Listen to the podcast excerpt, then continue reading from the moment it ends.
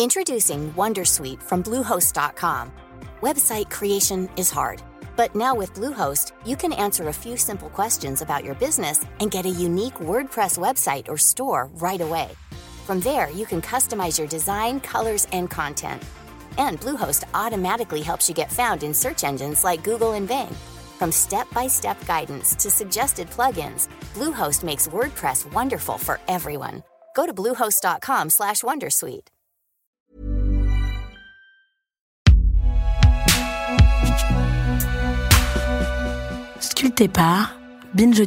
Salut, c'est Thomas Rozek.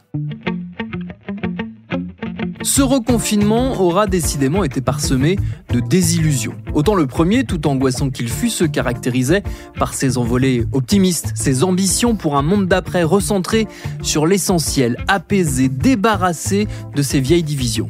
Autant celui-ci est la consécration de tout ce qui n'allait pas déjà dans le monde d'avant, entre resserrage de vis d'un État plus que jamais arrimé à sa matraque, avalanche de consignes contradictoires et déversement ininterrompu de bêtises complotistes et rétrogrades sur des chaînes qu'on répugne à qualifier d'infos. Sur nos télés d'ailleurs, on remarquera que ce sont principalement des messieurs qui tiennent et tendent le micro, car là aussi, point de vue représentation, on peut pas dire qu'on ait fait un grand pas vers un lendemain qui chante. Pourtant, le problème est connu. D'ailleurs, certains de nos confrères et consoeurs ont décidé de le prendre à bras le corps en créant des postes de gender editor dans leurs journaux pour veiller à une égale répartition de la parole. C'est le cas au New York Times et c'est depuis le mois d'octobre le cas en France chez Mediapart.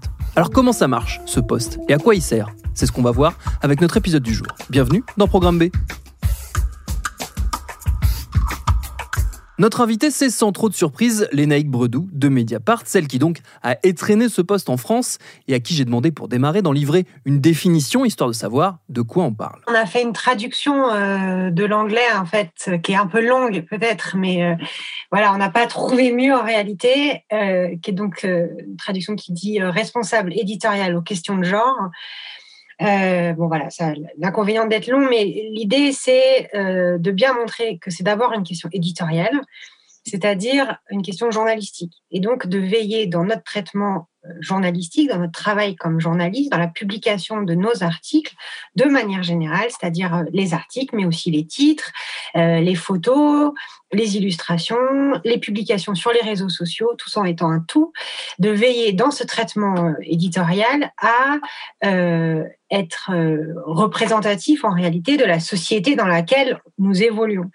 Euh, donc ça peut recouvrir des tonnes de sujets, mais dans celui qui m'occupe, celui de ne pas invisibiliser la moitié de la population, c'est-à-dire les femmes, euh, qui sont trop souvent, on le sait, toutes les études, toutes les mesures le montrent, euh, sous-représentées dans la presse, quel que soit le sujet en réalité. Et quand elles sont représentées, sont souvent dans des positions euh, caricaturales, au sens où, comme témoins, beaucoup moins que comme experts. Ça a été quoi le processus qui a, au sein même de Mediapart, qui a mené à l'idée ou à la nécessité de créer ce poste?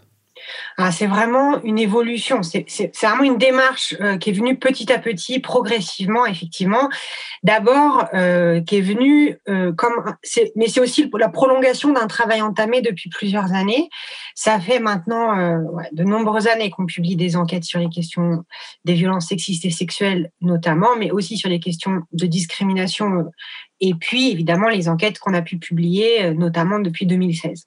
Donc, on a vu petit à petit l'intérêt aussi euh, du public croître sur ces questions, et puis avec les révélations, avec le mouvement MeToo évidemment, avec euh, le fait que ces sujets prennent de plus en plus de place et qu'on les on entende bien davantage qu'avant, on s'est aussi rendu compte d'une chose qui est la responsabilité des médias dans le fait que cette question était invisible ou peu discutée ou peu débattue dans l'espace public, alors qu'elle fait partie du quotidien des femmes de manière générale.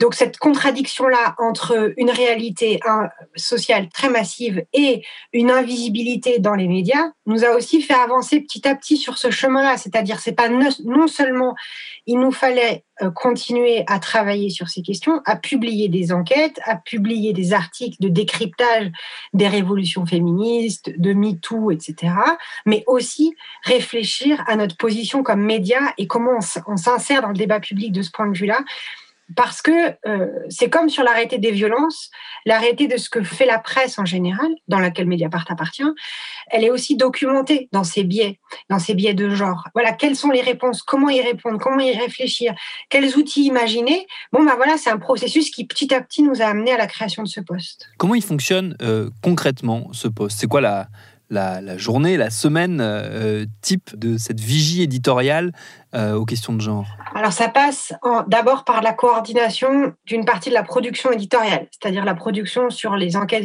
sur les violences sexistes et sexuelles ou sur les inégalités de genre ou sur les féminicides par exemple. Euh, ça fait partie déjà de ces missions. Donc c'est déjà une charge de travail relativement conséquente. Ensuite, ça passe par beaucoup de discussions et beaucoup de discussions informelles. C'est la raison pour laquelle c'est parfois difficile à détailler, en fait, parce que, euh, bah voilà, c'est discuter avec un collègue qui a fait l'interview de la ministre espagnole aux droits des femmes sur le projet de loi qui va être voté en Espagne. C'est discuter euh, avec euh, la collègue qui va s'occuper des questions de pauvreté, de comment, justement, c'est un bon exemple la pauvreté parce que on ne met pas le visage de qui sont les, les gens les plus précaires, les plus mal logés, les plus pauvres. C'est pas du tout pour faire de la concurrence, mais c'est souvent les mères Et du coup, si on en parlait en ces termes, en nommant les choses, on pourrait aussi, d'abord, on décrirait mieux la société. Bon, ça, ce serait quand même partie de notre travail.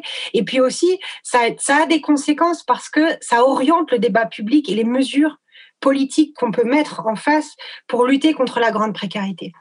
Ça pour dire, du coup, c'est discuter avec cette collègue, c'est euh, avoir des, échanges et réfléchir à euh, comment on fait euh, tel partenariat éditorial ou tel autre sur voilà la question, les questions de genre, sur comment on documente les débats scientifiques et de chercheurs sur la révolution féministe, etc., etc. Donc c'est à la fois comment on traite ces, ce sujet qui devient de plus en plus vaste et à la fois dans les services, dans les autres questions, au service international, au service enquête, au service social. Voilà comment euh, on prend en compte l'ensemble de la réalité et donc celle des femmes. C'est d'avoir un regard plus transversal que d'être simplement dans une rubrique euh, qui serait dédiée, spécialisée à ces questions de genre Exactement, en fait, c'est l'idée d'avoir le double, la double casquette. C'est à la fois une rubrique, parce que c'est aussi une expertise, c'est aussi des connaissances, c'est aussi de la coordination avec d'autres collègues hein, au journal qui s'en occupent.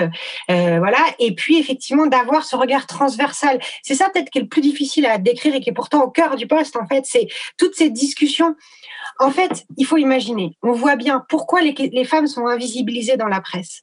Parce que, euh, bah voilà, c'est la presse à l'image, euh, voilà, de la politique, du monde des affaires, des associations, des syndicats, ou de fait, bon bah voilà, c'est historiquement dirigé par des hommes pour des hommes, en masquant une partie de la réalité. Bon, une fois qu'on a dit ça, on a posé un constat largement documenté, mais comment on fait justement comme journalistes qui nous penchons sur la réalité qu'on a devant nous pour mieux la restituer à nos lecteurs et à nos lectrices? Encore une fois, c'est quand même notre objectif. Comment on fait? Bon, on voit bien qu'on a des gros biais. Comment on essaye de corriger ces biais C'est quelque chose d'assez impalpable en fait. Donc, pour y être vigilant, c'est justement l'idée d'avoir quelqu'un qui dont, dont c'est la préoccupation. On se rend compte que si on n'a pas cette préoccupation, en fait, les vieilles habitudes reviennent. Et parce que, bah voilà, parce qu'on parce qu'on n'est pas des, extraterrestres en fait. On vit dans cette société, on est on est traversé par nos histoires, par nos éducations, par nos lectures, par voilà.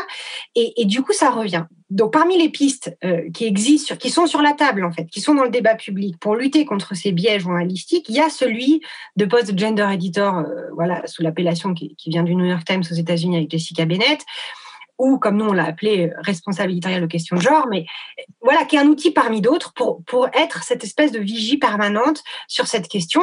Peut-être cet outil s'avérera pas opérationnel, on verra, mais en tout cas l'objectif il est assez clair. J'ai l'impression que ça a été accueilli avec pas mal de curiosité, pour le coup assez bienveillante. Peut-être que j'ai une vision un peu angélique des choses euh, à l'annonce de la création de ce poste, mais que ça a suscité pas mal d'intérêt. Bah, c'est difficile pour moi de, de, le mesurer en fait parce que euh, je, je, me rends pas bien compte.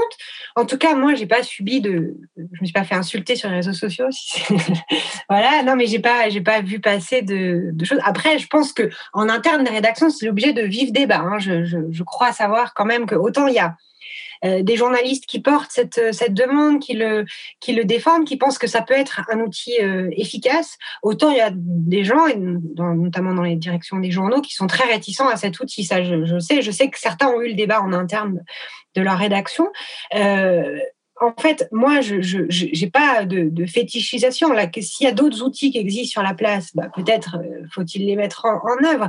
Moi, je, vois que ça fait partie sur la palette. On se dit, on essaye, on voit si ça marche, etc. Effectivement, je pense quand même que ce qui a peut-être changé, malgré tout ces dernières années, c'est que, euh, notamment depuis MeToo, évidemment, c'est quand même de voir que les médias ont un problème et euh, ont un problème de sous-représentation de ces sujets et un problème de sous-représentation tout court, c'est-à-dire ils invitent trop d'hommes dans leur matinale, voire que des hommes dans leur matinale.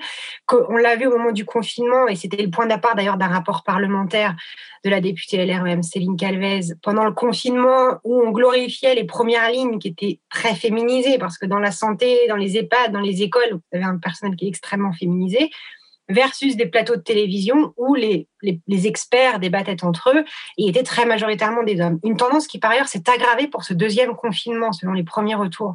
Donc, ça montre qu'il y a une réalité qui est très documentée aujourd'hui, qui est sans doute mieux documentée qu'avant. On y fait davantage attention. Et je pense quand même que les médias, même si leur pratique se perpétue, sont quand même interpellés par cette situation. Donc, peut-être que c'est cette question-là qui commence à bouger. C'est-à-dire de se dire, euh, au lieu d'être enfermé dans nos certitudes, on fait tout bien, on est parfait, on est géniaux, peut-être se dire, voilà, nous avons des biais, nous avons une manière, euh, euh, voilà, tordue, c'est pas, pas, pas, joli comme expression, mais voilà, euh, qui, qui de, voir la réalité, de, du coup de faire notre travail. Voilà, essayons de réfléchir à comment le faire mieux. Bon, ça me semble pas être une démarche révolutionnaire non plus. Hein. On l'a dit, cette pratique, ce poste, il existe déjà dans d'autres médias américains, notamment au New York Times. Est-ce qu'on a déjà une idée, est-ce qu'on a un petit retour d'expérience de l'effet euh, potentiellement bénéfique euh, que ça a pu avoir sur, euh, sur le contenu du journal, l'existence de ce poste là-bas? Alors, il faudrait leur poser la question parce que moi, je ne me sens pas tout à fait dans les, épaules d'être la porte-parole du New York Times. Ça existe aussi en Espagne, à El Diario. En fait, donc c'est plutôt à eux, faut, à eux et à elles qu'il faudrait demander. Que je sais, ce que je vois et ce que je constate, c'est que ce service, enfin que le poste en fait, ne fait que grandir et de prendre de plus en plus de place dans le journal. Euh, j'imagine qu'ils ont identifié euh, que les besoins éditoriaux en fait étaient plus importants que ce qu'ils imaginaient, ce qui montre que ça doit répondre à un besoin ou un manque plus exactement qu'ils avaient précédemment. Encore une fois, les rédactions, on sait quel est notre problème. On le sait. On le sait qu'on invisibilise trop ces sujets. Franchement, enfin, moi, il y a des jours, j'ouvre Mediapart, et la une de Mediapart est quasiment à 99% composée d'hommes en cravate pas uniquement d'hommes, mais d'hommes en cravate. C'est aussi ça, aussi c'est important. C'est pas euh, voilà. C'est bon. Évidemment, ça arrive de moins en moins et, parce que ça fait des années qu'on y réfléchit, qu'on essaye d'y penser, que voilà. Et puis que dès qu'on s'en rend compte, on se dit non mais voilà, on bouge, etc. mais ça montre bien que ça revient en fait. C'est des réflexes qui reviennent si on n'y prend pas garde. Mais évidemment aussi parce que l'actualité, elle est faite comme ça très souvent, elle est faite comme ça. Donc, du coup, on a, on a quand même du mal à être voilà, à, s'extraire en permanence de, ce qui peut euh, arriver. Et puis, notre vigilance s'émousse, comme je disais. Donc, on voit bien ce problème-là. Et du coup, c'est pas juste en claquant des doigts que ça peut changer. Voilà, c'est ça que je veux dire. C'est-à-dire que c'est pas juste en se disant non, non, mais bon, moi, je suis pour l'égalité. Non, non, mais moi, je suis pour euh, faire attention aux photos. Qu'en fait, ça va marcher. C'est pas automatique parce qu'encore une fois, c'est des représentations extrêmement ancrées. Et je pense que c'est manifestement le constat qu'a fait New York Times. Mais bon, je ne suis pas sa porte-parole. Est-ce qu'une des idées aussi, c'est de pas de faire école, je sais pas si le terme est, le bon, mais d'inspirer d'autres médias euh, français, d'être les premiers à s'y coller en espérant que d'autres suivent Je sais pas, euh, en tout cas on n'était pas dans une course pour être les premiers, hein. il n'y a pas eu d'espèce de, bataille en se disant tiens si on faisait ça pour montrer qu'on est les premiers. Euh, c'est difficile aussi de dire valeur d'exemple parce que bon il faudra en faire le bilan, c'est beaucoup trop tôt, on vient de le lancer, donc pour dire voilà les enseignements positifs qu'on en tire, bah, il faut attendre quand même plusieurs mois à ce moment-là, peut-être on pourrait dire, bah, franchement, nous, de notre expérience, bah, on peut vous recommander ci, ça ou ça, parce qu'on trouve que nous, ça a marché. Ça, on verra. Après, l'idée, évidemment, d'assumer le fait que on veut, euh, dans le paysage médiatique qui est parfois euh, déprimant, euh, essayer de, d'inventer, de, réfléchir de façon différente à notre pratique du journalisme, ça oui, mais c'est pas nouveau. Alors pour le coup, ça se limite pas à ça à Mediapart. C'était même l'objet de départ de la création du site par ses cofondateurs et sa cofondatrice. Donc c'est plutôt la continuité, pareil, d'un ADN du journal qui permet ça aussi, qui permet que quand on a discuté de ce poste, et eh ben la direction a été très enthousiaste et s'est dit que bah oui, c'était un bon outil à tenter et tout. Je pense que c'est parce qu'on est aussi dans cet écosystème du journal que ça a été possible et que ça a été rendu possible de manière aussi euh, facile en fait et enthousiaste à l'intérieur du, journal. Donc du coup, c'est sûr que euh, ça, ce, choix-là, cette envie-là, on la partage et ça, on espère que que, d'autres rédactions, si c'est si le bon outil, encore une fois, puissent aussi s'en emparer. Un des risques, euh, j'imagine, euh, auxquels vous avez pensé en, créant ce, poste, c'est de prêter le flanc à une critique euh, qui est très courante dès qu'on parle des questions d'égalité en ce moment, celle qui veut que nous qui portons ces sujets importons des problématiques d'outre-Atlantique, des problématiques américaines dans un univers français où elles n'auraient pas leur place, en gros. Euh, j'imagine que c'est quelque chose que vous aviez identifié en amont avant d'annoncer la création de ce poste. Oui, en fait, c'est toujours euh, la même chose. Dès qu'on parle du genre, dès qu'on parle du racisme, euh, en fait, bon, bah, c'est soit la pudibonderie, soit le multiculturalisme américain. Emmanuel Macron appelle le New York Times pour dire qu'il est vraiment pas d'accord avec tout ça. La problématique de la sous-représentation des femmes dans les journaux n'a pas été inventée par les États-Unis, n'a pas été inventée par le New York Times. Ceci n'est pas un grand complot mondial. Ceci est largement documenté par des, des rapports qui sont bien de chez nous, bien faits en France.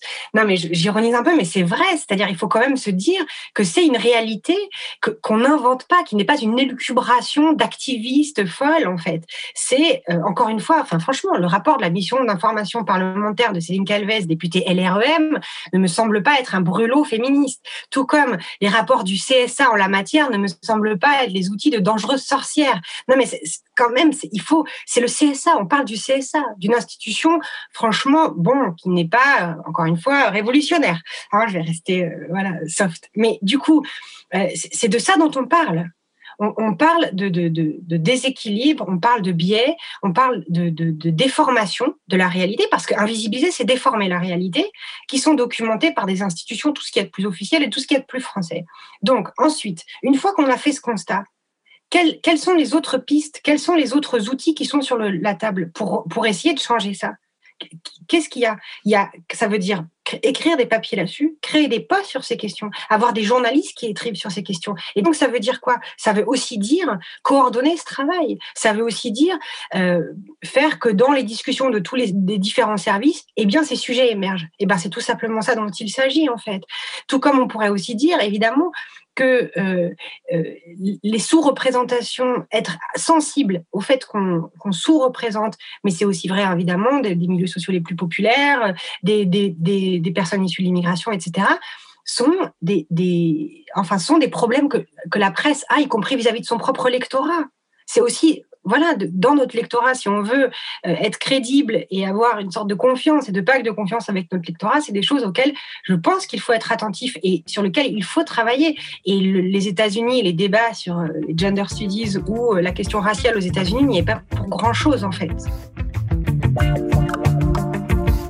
D'ailleurs, sur cette question du regard complexe qu'entretiennent sur ces sujets nos deux pays, on a consacré tout récemment un épisode de Programme B en partenariat avec mes camarades Rokaya Diallo et Grassly du podcast Kif Taras, que je vous conseille en toute objectivité. Merci à Lénaïque Bredou pour ses réponses. Programme B, c'est un podcast de Binge Audio préparé par Lauren Bess, réalisé par Geoffrey Puitch. Abonnez-vous sur votre appli de podcast préféré pour ne manquer aucun de nos épisodes. Facebook, Twitter, Instagram si vous voulez nous parler. Et à demain pour un nouvel épisode.